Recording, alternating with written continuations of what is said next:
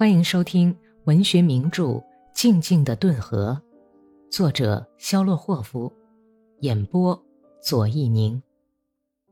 第二百五十七集。史托克曼、可是沃伊、伊万·阿列克谢耶维奇和几个做民警工作的哥萨克从达达村逃出来之后，就加入了第四后阿穆尔团。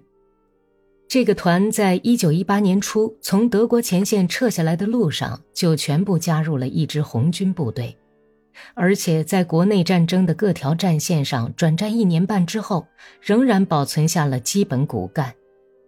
后阿穆尔人的装备精良，战马都喂得很肥壮，受过很好的训练。这个团的战斗力强，军心稳定，纪律严明。战士的训练有素的骑术很有点名气。顿河上游地区的暴动一开始后，阿穆尔人就在第一莫斯科步兵团的支援下，几乎是独当一面的顶住了企图冲向美德维基河口去的叛军的进攻。后来援军开到了，这个团集中兵力，牢固地占领了霍皮奥尔河口弯弯西沿岸地区。三月末。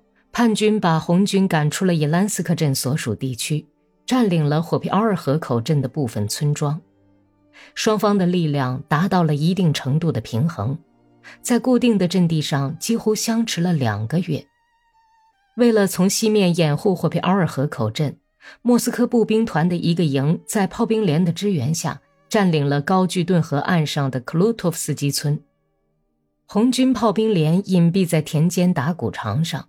从克鲁托夫斯基村向南伸延去的顿河沿岸的山脚上，每天从早到晚轰击集结在右岸山坡上的叛军，掩护莫斯科步兵团的阵地。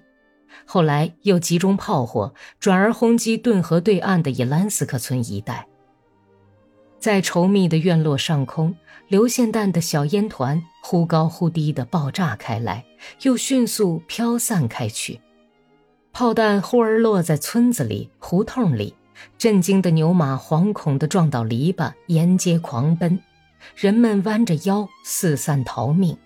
忽而又在旧教徒的公墓外面、风车附近荒无人迹的沙土缸上爆炸，掀起一阵阵褐色的、还没有完全解冻的土地。三月十五日。是托克曼、米什卡克什沃伊和伊万·阿列克谢耶维奇从切普塔廖夫村赶往霍皮奥尔河口镇，听说那里正把从暴动的各市镇逃出来的共产党员和苏维埃的工作人员组成战斗队。给他们赶篱笆的是个旧教派哥萨克，他那孩子似的红润洁净的脸，甚至使托克曼看着他，嘴上也无缘无故地浮出了微笑。尽管这个哥萨克很年轻，但是已经蓄起浓密浅红的全毛大胡子，红艳的嘴在胡子里像切开的西瓜，闪着粉红色的光泽，眼睛四周生满金黄黄的绒毛，可能是由于他的毛茸茸的大胡子，也可能由于鲜艳的红晕，使他的眼睛显得特别明净蓝透。米什卡一路上哼着小曲儿。伊万·阿里克谢耶维奇坐在爬犁的后部，步枪放在膝盖上，愁眉不展地紧缩着脖子。史托克曼却跟赶爬犁的旧教徒闲聊起来。他问道：“同志，身体没病吧？”充满力量和青春的旧教徒敞开老羊皮袄，温和地笑着：“ 没有啊，上帝到目前为止还没有惩罚我，怎么会有什么病灾呢？”我从不抽烟，酒自然是喝的。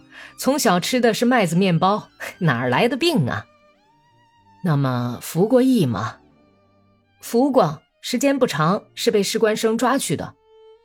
你为什么没有跟着白军到顿涅斯河那岸去啊？你这位同志说话可真怪。他扔开马鬃边的缰绳，摘下五指手套，擦了擦嘴，委屈的眯起眼睛说。我为什么要上那儿去呢？去听新编的小曲儿吗？如果不是他们逼着我干，我是不会去给士官生服役的。你们的政权是公正的，不过你们干的有点太过火。什么过火了？史托克曼卷了一支烟，点上吸着，等了半天，他才回答：“哎呦，你为什么要冒这种毒草烟啊？哥萨克扭过脸去开口说：“你瞧啊，这四周围春天的空气多么清爽，可是你却要用这种臭烟来熏自个儿的心胸，哎，实在不怎么样。你们什么干得过火吗？我告诉你吧，你们把哥萨克逼走了，你们太胡闹了，不然的话，你们的政权是没有什么可挑剔的。你们队伍里坏人太多，所以才惹出这场暴动来。怎么胡闹了？”照你的意思是干了很多蠢事吗？是这样吗？你说说，哪些事情干的不对头啊？我看啊，不说你自个儿也知道，枪毙了那么多人，今天枪毙一个，明天你瞧吧，又枪毙一个，谁高兴坐等轮到自个儿的头上啊？就是把牛拉去宰，他都要摇晃摇晃脑袋的呀。就说在布卡诺夫斯克镇，喏，嗯，你看，已经可以看到那个镇了。看到了吧，他们的教堂，往我鞭子指的方向看，看见了吧？啊，据说住在他们那儿的部队里有个政委，姓马二金，哼，他是怎么干的？对老百姓的态度公正吗？现在我就给你讲讲。他把各村的老头子们都召集起来，把他们带到树林子里去，在那儿先把他们剥光，结束了他们的性命，还不准亲人去收尸。他们的罪过是。从前曾经当选过镇上的陪审官，你知道他们是些什么样的陪审官吗？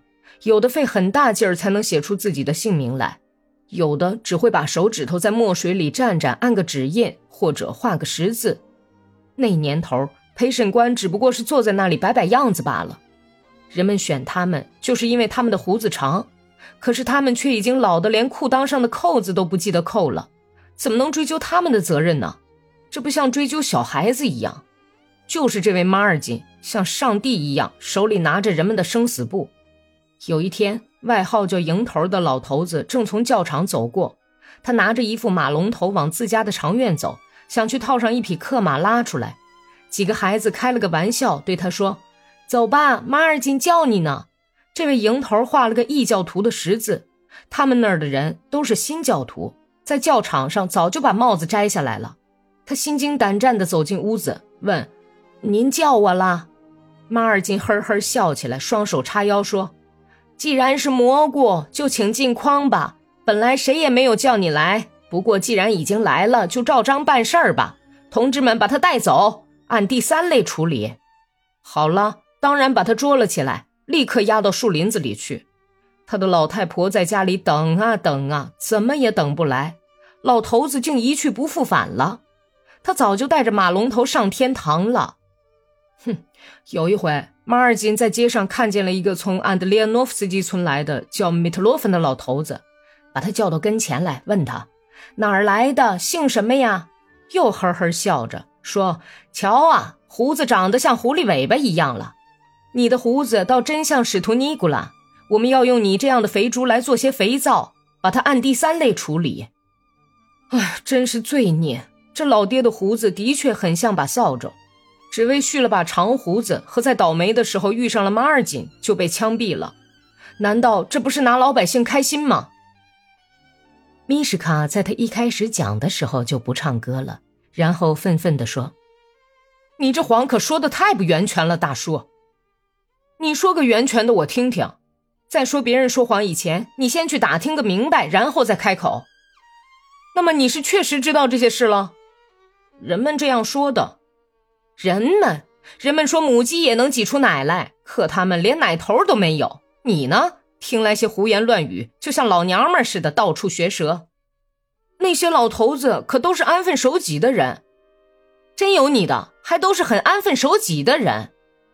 米什卡恶狠狠地学着他的腔调气他说：“大概就是你说的这些安分守己的老头子煽动起叛乱的，也许就是这些陪审官的院子里埋过机枪。”可是你却说只是为了胡子，好像是为了开玩笑就把人枪毙了。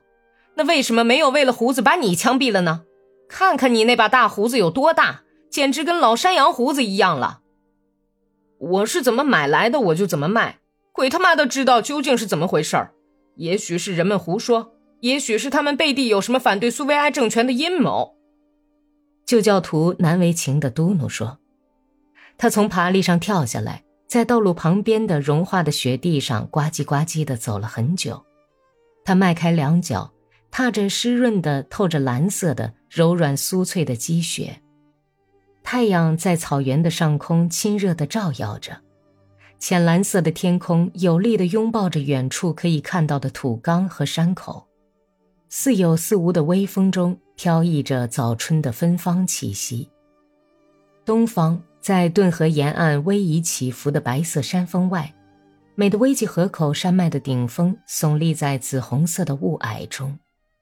在遥远的天边，一片片羊毛似的白云，像一幅巨大的上下翻动的大幕，铺展在大地上。本集播讲完毕，感谢收听。